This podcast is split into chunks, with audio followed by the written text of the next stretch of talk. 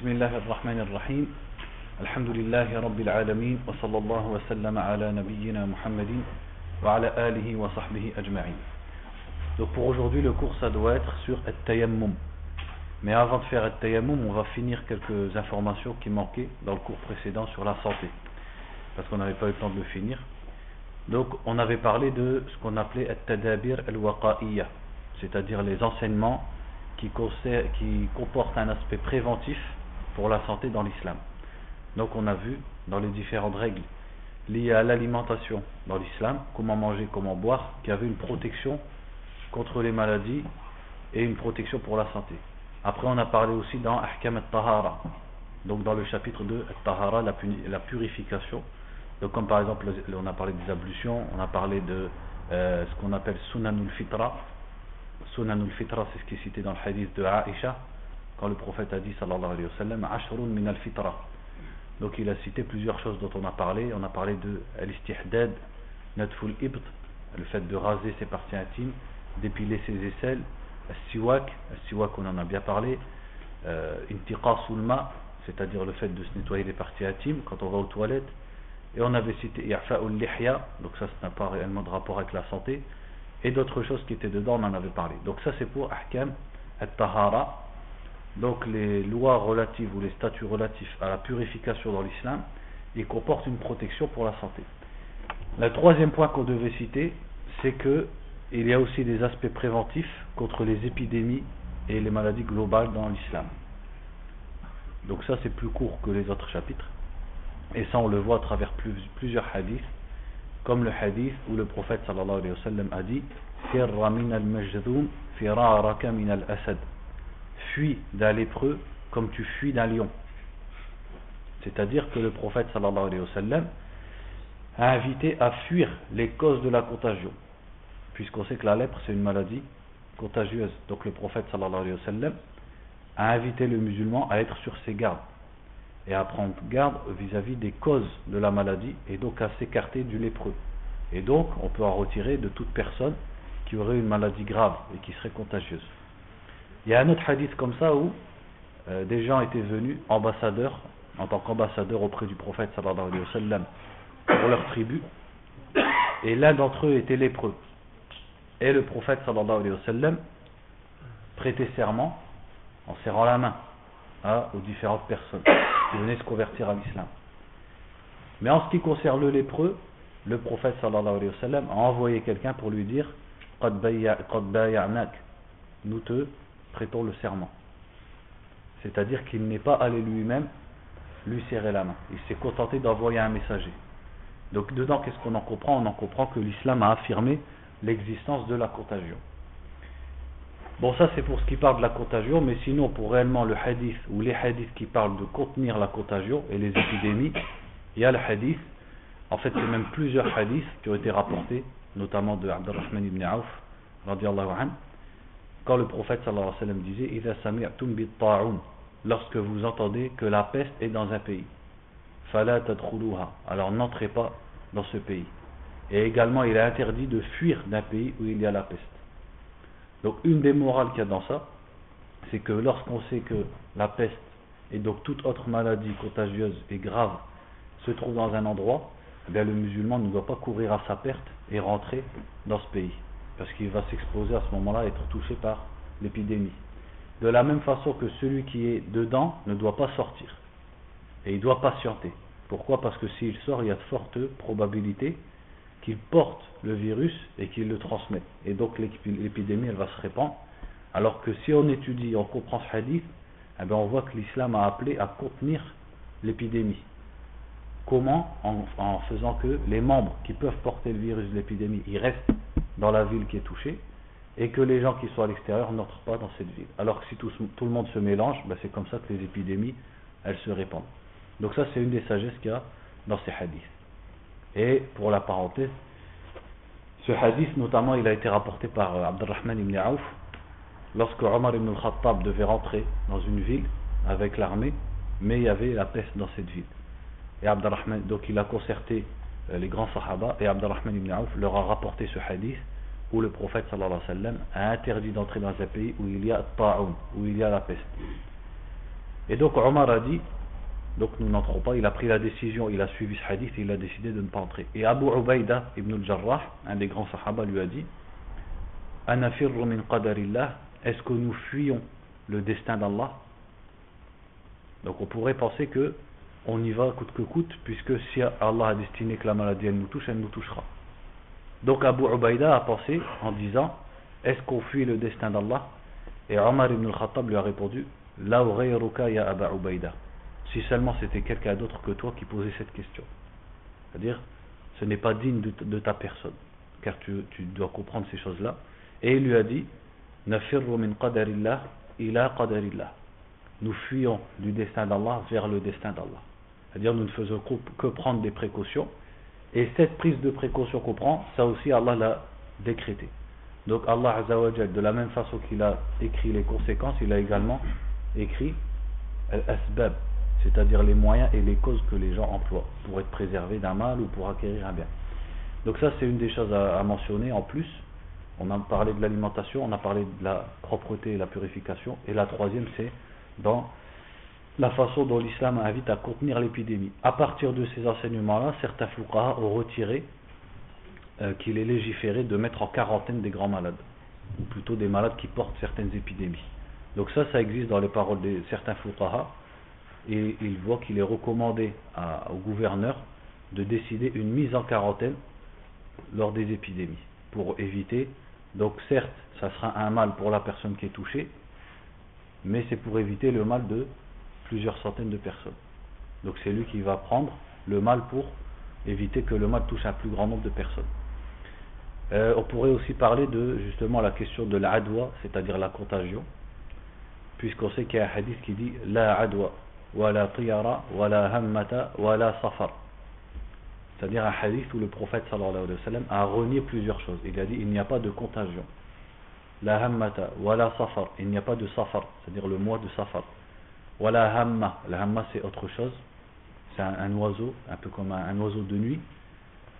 Voilà triara. Et il n'y a pas d'augure et de superstition. Donc dans ce hadith, le prophète a dit sallallahu alayhi wa sallam, la adwa. Il n'y a pas de contagion.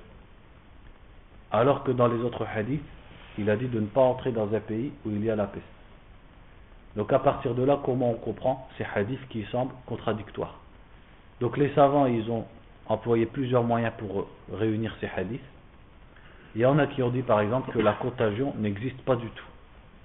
Et que si le prophète sallallahu alayhi a interdit de se mélanger à un malade, c'est de crainte que si jamais tu es touché, tu penses que ça vient de la contagion. Et donc tu tomberais dans le shirk. Donc ça c'est une explication, même si c'est vrai, elle est un petit peu, euh, elle est un petit peu compliquée. L'explication la plus simple et la plus concrète, c'est de dire que la contagion existe, puisque de toute façon elle est prouvée, la contagion, elle, existe. C'est pour ça que le prophète ne serrait pas la main aux lépreux ou interdisait d'entrer dans un pays où il y a la peste. Mais la contagion telle que la comprenaient les gens de la Jahiliya n'existe pas. Donc quand il leur a dit la adwa, il n'y a pas de contagion, c'est-à-dire telle que vous le conceviez avant l'islam.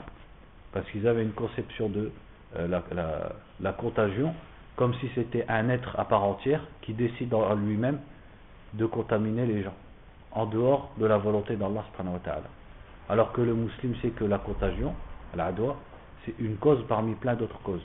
Et Allah a créé plein d'asbab. Et a tout créé avec des asbab, des causes. Mais ces asbab, ces causes, Allah peut faire qu'elles fonctionnent et peut faire qu'elles ne fonctionnent pas. Donc si on croit comme ça, on sera conforme à la croyance de l'islam. C'est comme quand le prophète sallallahu a dit par exemple Ar-ruqa min shirk que la ruqya fait partie du shirk. Alors qu'on sait très bien qu'en même temps, le prophète sallallahu alayhi lui-même a fait ruqya, Jibril lui a fait ruqya et il conseillait la ruqya. Donc comment on comprend le hadith qui dit la ruqya fait partie du shirk? C'est-à-dire la ruqya telle qu'il a pratiquée avant l'islam. Parce qu'avant l'islam, les Arabes pratiquaient des pratiques qu'ils appelaient ruqya. Mais elles étaient basées sur l'invocation des shayatines et l'invocation d'autres qu'Allah subhanahu. Ou alors l'utilisation des noms des étoiles certains, peuples, etc. Donc il leur a parlé de la ruqya qu'ils connaissaient avant l'islam. Donc ça ne veut pas dire que la ruqya, toute ruqya est du shirk. Donc il faut comprendre les hadiths les uns à la lumière des autres en fait. Donc quand il a dit la adwa, on le comprend de cette façon. Parce que dans d'autres hadiths, il a affirmé l'existence de l'adwa, c'est-à-dire la contagion.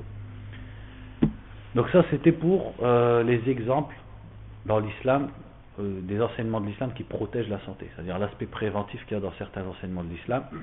Et après, on devait parler d'autres choses, donc là, on n'a pas en résumé, c'est sur At-Tadawi.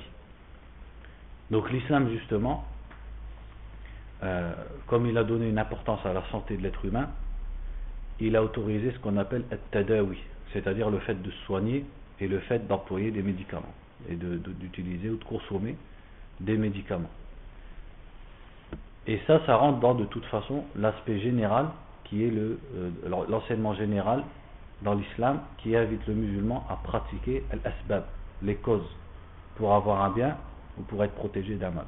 Comme dans le hadith dont on a parlé plein de fois, ala ma billah wa la C'est-à-dire cherche ce qui t'est utile, donc ça veut dire fais les causes pour avoir le bien que tu veux ou pour être protégé contre le mal, contre la maladie, etc. Wasta'in billah et cherche l'aide d'Allah. Donc tu dois faire les causes qui existent et qui sont licites pour avoir le bien et pour être protégé du mal, mais tu dois placer ta confiance et invoquer Allah subhanahu wa ta'ala. Invoquer, euh, placer ta confiance en Allah et invoquer Allah azza wa en sachant que c'est lui qui détient les choses et la conséquence des choses. Donc en vérité, At-Tadawi, bah, c'est qu'un chapitre de tout ça. Ça rentre dans Iharis ala ma yanfa'uka Mais il y a des hadiths qui parlent spécifiquement de At-Tadawi, c'est-à-dire les soins et les médicaments. Comme les hadiths qui disent Tadawu ya ibadallah, wa la tadawu bil haram. Soignez-vous, ô serviteurs d'Allah, et ne vous soignez pas avec ce qui est interdit. Ou alors le hadith où le prophète a dit sallallahu alayhi wa sallam Ma anzalallahu da'an illa dawa. Allah n'a pas descendu une maladie sans avoir descendu son remède. Donc il y a plusieurs hadiths dans ce sens qui disent qu'Allah a créé des maladies, mais que pour chaque maladie, il a créé un remède. Alimahu man alimahu wa. Celui qui le connaît le connaît et celui qui l'ignore l'ignore. C'est-à-dire c'est pas toute personne qui va connaître le, le, médicament et le soin qui correspond à chaque maladie. Mais il existe. Donc qu'est-ce qu'on peut tirer de tous ces hadiths? Serait premièrement que l'islam autorise tadawi autorise le fait de soigner. Maintenant, est-ce qu'on dit l'islam l'autorise seulement ou est-ce qu'il y encourage? Ou est-ce qu'il le déconseille? Il l'autorise mais c'est plutôt déconseillé. Donc les savants ont parlé de ça. Et tous les savants sont d'accord sur le fait que tadawi c'est au minimum c'est licite. Donc au minimum c'est licite, tadawi. Et il n'y a que des exagérateurs parmi les soufis qui ont dit que c'était déconseillé. Parce qu'eux, ils ne voient pas le fait de faire l'asbab. Eux, ils voient que le tawakkul, le fait de placer sa confiance en Allah, il n'y a pas d'effort dedans, il n'y a pas d'asbab. On met la confiance en Allah et on attend. Donc ceux qui disent ça ne voient pas le fait de prendre des médicaments, mais leur parole, elle n'est elle est pas à prendre en considération. Donc les savants et les fuqaha disent que le tadawi il est licite. Après certains le conseil. Et ça, c'est la majorité des savants. C'est-à-dire, la majorité des savants disent que se soigner, c'est pas seulement licite, c'est recommandé. Et la preuve, elle est claire sur ce sujet. Puisque le prophète, sallallahu alayhi wa sallam, n'a pas simplement rendu licite les médicaments. Qu'est-ce qu'il a dit? Il a dit Tadaou, soignez-vous. Donc, il a encouragé à se soigner. En plus, aussi, ce qu'on peut retirer de ces hadiths, c'est quand il a dit sallallahu alayhi wa sallam que chaque maladie avait un remède. Maintenant la question elle est, est-ce qu'il nous dit ça juste pour qu'on sache ou est-ce qu'il nous dit ça pour nous encourager à chercher les remèdes? C'est évident que c'est pour nous encourager à chercher les remèdes. C'est pas juste pour qu'on reste comme ça, à rien faire et à se dire bon chaque maladie elle a un remède. Et si je le sais pas, c'est pas grave. Non. C'est pour pousser justement les êtres humains à faire l'asbab, à faire les causes et à chercher chaque remède pour la maladie. Car dans une des versions du hadith, il a dit فإذا أصاب الداء فإذا أصاب الدواء الداء برئ بإذن الله c'est-à-dire c'est à peu près le sens du hadith il a dit quand le remède touche sa maladie il guérit par la permission d'Allah c'est-à-dire que chaque maladie elle a un remède qui lui est propre Et ça peut même diverger d'une personne à une autre. Donc à partir de là, en fait, tous ces hadiths, ils encouragent à tadawi, aux soins et aux médicaments, mais aussi à connaître et à chercher les soins et les médicaments, et donc à étudier la médecine, la science des médicaments, etc. etc. Et ça, c'est ce que les musulmans ont fait, grâce à Allah Azzawajal, depuis le début de leur histoire. Maintenant, on peut dire aussi que, par rapport au fait, on a dit que Tadawi, il est recommandé, et il faut savoir que dans certains cas, Tadawi, il est wajib, il est obligatoire. Donc les fuqaha ont établi certaines circonstances dans lesquelles le fait de se soigner devient obligatoire. Donc par exemple, ils ont dit, quand la maladie empêche la personne d'accomplir ses devoirs envers Allah subhanahu wa ta'ala et également envers sa famille. Ou par exemple, ça va l'empêcher de travailler. Ou alors ça va lui, ramener une souffrance alors qu'il connaît et le médicament est présent. Et il connaît le médicament ou les médecins connaissent le médicament qui va le soigner. Dans tous ces cas-là, il lui est obligatoire, wallahu a'lam, de euh, se soigner. Ou également si on sait que la maladie, euh, généralement, c'est une maladie qui entraîne la mort, mais que le médicament de cette maladie est présent, et que c'est un, médicament qui lui est efficace. Dans ce cas-là, il n'a pas le droit de se laisser mourir. Il doit prendre le médicament. Parce que là, il est en cas, il est face à la mort. Et on sait que face à la mort, l'islam a carrément euh, poussé et obligé carrément de prendre des choses qui sont interdites. Alors qu'en est-il de prendre un médicament ou de faire un, traitement qui est licite et dont on sait qu'il fonctionne pour? Donc dans les cas extrêmes, comme le cas où ça rend la personne incapable d'accomplir ses devoirs, ses devoirs religieux ou ses devoirs familiaux, ou alors que ça lui procure une grande souffrance alors que les soins sont là, ou alors qu'il est face à la mort, dans ce genre de cas, la personne est obligée de se soigner. Donc ça c'est plus seulement recommandé, mais c'est obligatoire. Qu'est-ce qu'on peut dire aussi par rapport à tout ça? C'est que justement euh, les musulmans, très tôt dans leur histoire, ont mis tous ces hadiths en pratique et ont cherché après euh, les médicaments et ont étudié la médecine. Donc bien sûr, ils ont étudié la médecine, notamment à travers les textes, et on sait que le, prophète alayhi wa a dirigé vers certains médicaments, même si on avait dit que le prophète alayhi wa n'a pas été envoyé comme un tabib, comme un médecin. Mais comme l'islam est fait pour le bien des gens, forcément il a parlé de la médecine. Donc le prophète alayhi wa a donné des grandes lignes directives en ce qui concerne la médecine. Et on peut observer, aussi qu'il a parlé de certains médicaments. Donc il a parlé de certains médicaments qui sont des soins à la fois préventifs et aussi des soins pour beaucoup de maladies, comme le miel par exemple ou le habba saouda. Et il a parlé aussi de certains médicaments qui étaient, parce qu'ils étaient les plus connus, euh, dans la péninsule arabique et dans son peuple à l'époque. Donc les musulmans, très tôt dans leur histoire, ont étudié la médecine à la lumière des hadiths, mais ils ont également profité donc, des travaux en médecine qui avaient été faits par les autres civilisations. Et surtout, quelle civilisation? La civilisation grecque. Donc les musulmans ont profité des travaux des Grecs dans la médecine et, et ont rajouté leurs recherches. Et aussi les musulmans, dès les trois premiers siècles de l'islam, euh, contrairement à beaucoup d'autres peuples qui ont fait ça que très tardivement, ont différencié entre ilm tib et ilm adwiya la science de la médecine et la science des médicaments. Je pense qu'on appelle ça la pharmaceutique en, français, ou la pharmacie, je ne sais pas comment on dit. En tout cas, c'est ils ont différencié ces deux savoirs. Donc le médecin, lui, il connaît les maladies et il sait faire des diagnostics et il connaît aussi les circonstances et, les états du corps, etc. Alors que le pharmacien, lui, il est spécialisé que dans le médicament.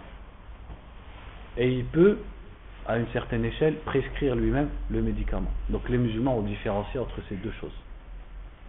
Et ils ont tellement progressé qu'au Moyen Âge, euh, certains souverains euh, en France ou en Europe faisaient ramener des, des, musulmans pour enseigner dans leurs écoles. Ou alors demander l'autorisation aux gouverneurs musulmans de leur envoyer certains de leurs enfants pour pouvoir étudier dans les écoles ou auprès des chouyours dans les pays musulmans. Pour pouvoir prendre la médecine et aussi, pas seulement la médecine, mais aussi la science de, de des médicaments, dans leur, euh, dans leur pays. Donc il y avait des savants qui étaient spécialisés pour ça. Et surtout au 7e siècle de, de l'Égypte, il y a beaucoup de livres qui sont rapportés et qui ont été écrits spécialement sur les médicaments. Donc c'est plutôt des livres encyclopédiques. Où le shir, donc il, il écrit un grand nombre de médicaments et pour chaque médicament, il écrit d'où il vient, c'est-à-dire qu'est-ce que c'est, est-ce que c'est une plante, est-ce que c'est une pierre, est-ce que c'est, etc. Comment on le prépare, pourquoi il est bon, pourquoi il n'est pas bon, c'est-à-dire quelqu'un ne pas l'utiliser, avec, quoi il faut éviter de le mélanger, etc., etc. Donc les musulmans se sont spécialisés, pas seulement dans la médecine, mais aussi dans ilm al-adouya, c'est-à-dire ce qui est l'équivalent maintenant de la pharmacie. Et le pharmacien en arabe, on l'appelle comment? As-Saïdali ou As-Saïdalani. Et c'est donc les pharmaciens. Et ces pharmaciens, très tôt dans l'islam, c'est quelque chose qui a été réglé par l'État et géré par l'État. Donc celui qui voulait, très tôt dans l'islam, celui qui voulait enseigner ou plutôt pratiquer la pharmacie, eh ben, il devait suivre un cursus. Il devait étudier auprès des chouyours spécialistes de la pharmacie, donc des médicaments, et il devait, au bout d'un certain nombre d'années d'études, faire effectuer des recherches, c'est-à-dire ce qui est l'équivalent maintenant de ce qu'il faut dans les universités, des bouhouf. Et ces bouhouf, ces recherches, après elles étaient vérifiées par ses enseignants, et ces enseignants, ils lui donnaient un tampon, une autorisation. Avec cette autorisation, il demandait l'autorisation à l'État qui le déclarait comme Saïd Ali. Et là seulement il pouvait opérer ou plutôt pratiquer le métier de pharmacien. Et la police et les Hisba contrôlaient régulièrement les pharmaciens. Et il y a une histoire qui est rapportée sur ça dans la, euh, la dynastie des Abbasides avec Al-Ma'moun Al-Abbasi, euh, comme quoi un chimiste, donc on sait que le Ma'moun, en dehors de tout le mal qu'il a fait à la religion, il était très tourné vers les sciences, et notamment les sciences mondaines. Et un jour, il était avec un chimiste, et le chimiste donc s'est plaint des pharmaciens. Et il lui a dit que les pharmaciens jouent trop avec les gens. Ils trompent les gens. Et donc ils ont fait une expérience et ils ont envoyé un homme demander à plusieurs pharmaciens un nom qui n'existe pas. Et chaque pharmacien, ou beaucoup de pharmaciens ont sorti, un a sorti une plante, l'autre a sorti une pierre, c'est-à-dire ils disaient n'importe quoi. Leur, but c'était de, de vendre. Et à partir de là, le Ma'moun a décidé et a lancé l'idée de codifier tout ça et de réglementer tout ça. Donc de punir ceux qui trompaient les gens dans la pharmacie et aussi de n'autoriser qu'à ceux qui étaient honnêtes et qui avaient le savoir. Donc c'était pas seulement le savoir qui était demandé des pharmaciens, mais c'était également l'honnêteté. Ils devaient être des udoul, c'est-à-dire des gens connus pour leur amana et leur honnêteté. Donc ça, c'est plus ou moins c'est ce qu'on peut dire il y a plein d'autres choses à dire. Peut-être qu'une fois, Inch'Allah, je ferai un cours plus long sur ça parce que ça demande beaucoup de préparation, euh, ce sujet. Là, c'est des bribes de ce que j'ai lu en fait. Inch'Allah, un jour, je le ferai en plusieurs cours. on le fera plus profondément. Et par exemple, il faut savoir notamment que, euh, comme on l'a vu, le prophète sallallahu alayhi wa sallam a interdit de se soigner avec le haram, avec ce qui est illicite.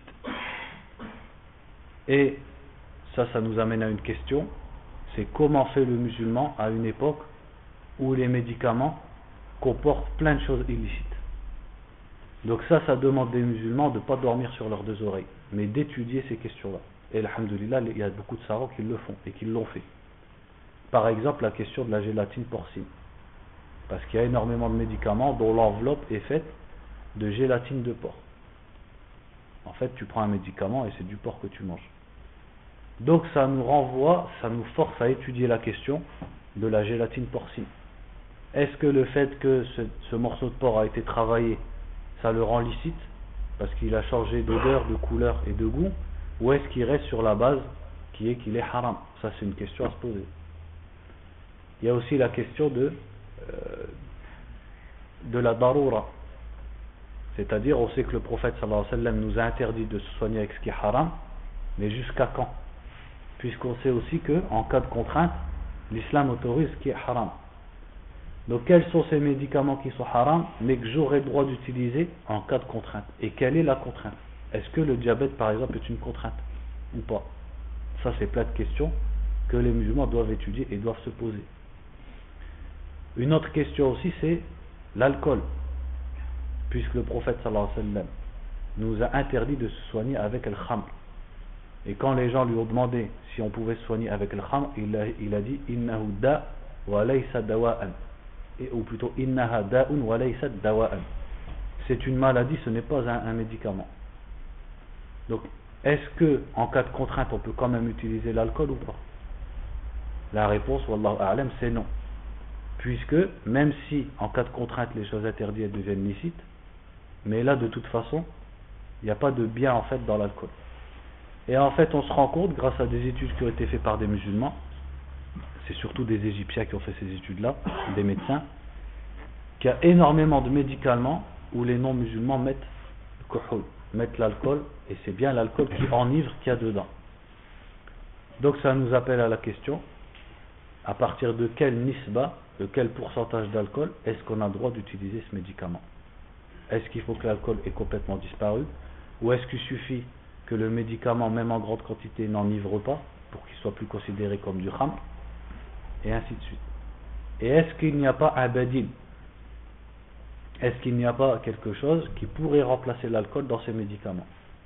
Et en fait, on se rend compte, quand on lit ces études, qu'il y a des choses, il y a beaucoup de choses qui peuvent remplacer l'alcool dans les médicaments. Mais qu'ils le mettent simplement parce que eux ne suivent pas de religion, ou en tout cas pas celle d'Allah Azzawajal, et que deuxièmement, c'est une question de, de sous. C'est plus facile et c'est moins cher. Donc là, on voit l'état, à travers ces questions-là, on voit aussi l'état des musulmans. Qui sont maintenant, au lieu d'être à l'avant, c'est eux qui sont derrière. Et donc, s'ils nous mettent du haram, eh ben nous, on est soumis à consommer ce haram. Ou alors à, fermer les yeux et à plus poser de questions. Donc, bien sûr que les musulmans, pour sortir de leur état, ils doivent déjà euh, corriger leurs croyances et leur application de la religion. Mais ça, c'est un exemple parmi les autres, pour montrer l'état de la communauté musulmane et à quel point l'éloignement de la religion, bah, ça les a mis derrière les ennemis d'Allah Donc il y a cette question des, euh, des, des, matières qui sont illicites, la, euh, la question de l'alcool, quand est-ce que on peut le consommer quand même, le médicament où il y a de l'alcool, et est-ce qu'il n'y aurait pas quelque chose à remplacer? Et donc, est-ce que les musulmans ne doivent pas prendre les choses en main pour fabriquer des médicaments qui sont licites, dans lesquels il n'y a pas de porc, ni de bêtes mortes, ni d'alcool Tout ça, c'est beaucoup de questions qu'il faut beaucoup réfléchir et qui sont très importantes. Il y a autre chose aussi dont on peut parler, c'est l'effet des traitements et des médicaments sur la religion. Dans quel sens? Dans le sens où certains soins ou certains médicaments peuvent avoir un effet sur l'ibad, comme par exemple. On, va, on peut traiter par exemple la question est-ce que la prise de sang annule le jeûne ou pas? Et là on tombe sur une divergence entre les savants qui nous renvoie à une question qui est très vieille dans l'islam, qui est depuis le début de, l'islam, chez les fuqaha. Est-ce que el hijama annule le jeûne ou pas? C'est une question qui est très vieille. La majorité des savants disent que ça n'annule pas le jeûne. Et les savants du Madhab Hanbali disent que ça annule le jeûne. Donc de là, on va y appliquer la question de la prise de sang. Et à travers ce genre de questions, eh ben on se rend compte que la plupart des questions qui peuvent nous toucher actuellement, elles ont une base dans les questions de fiqh. Par exemple, la prise de sang, c'est quelque chose de nouveau, ça n'a jamais existé avant. On prend ton sang pour l'examiner.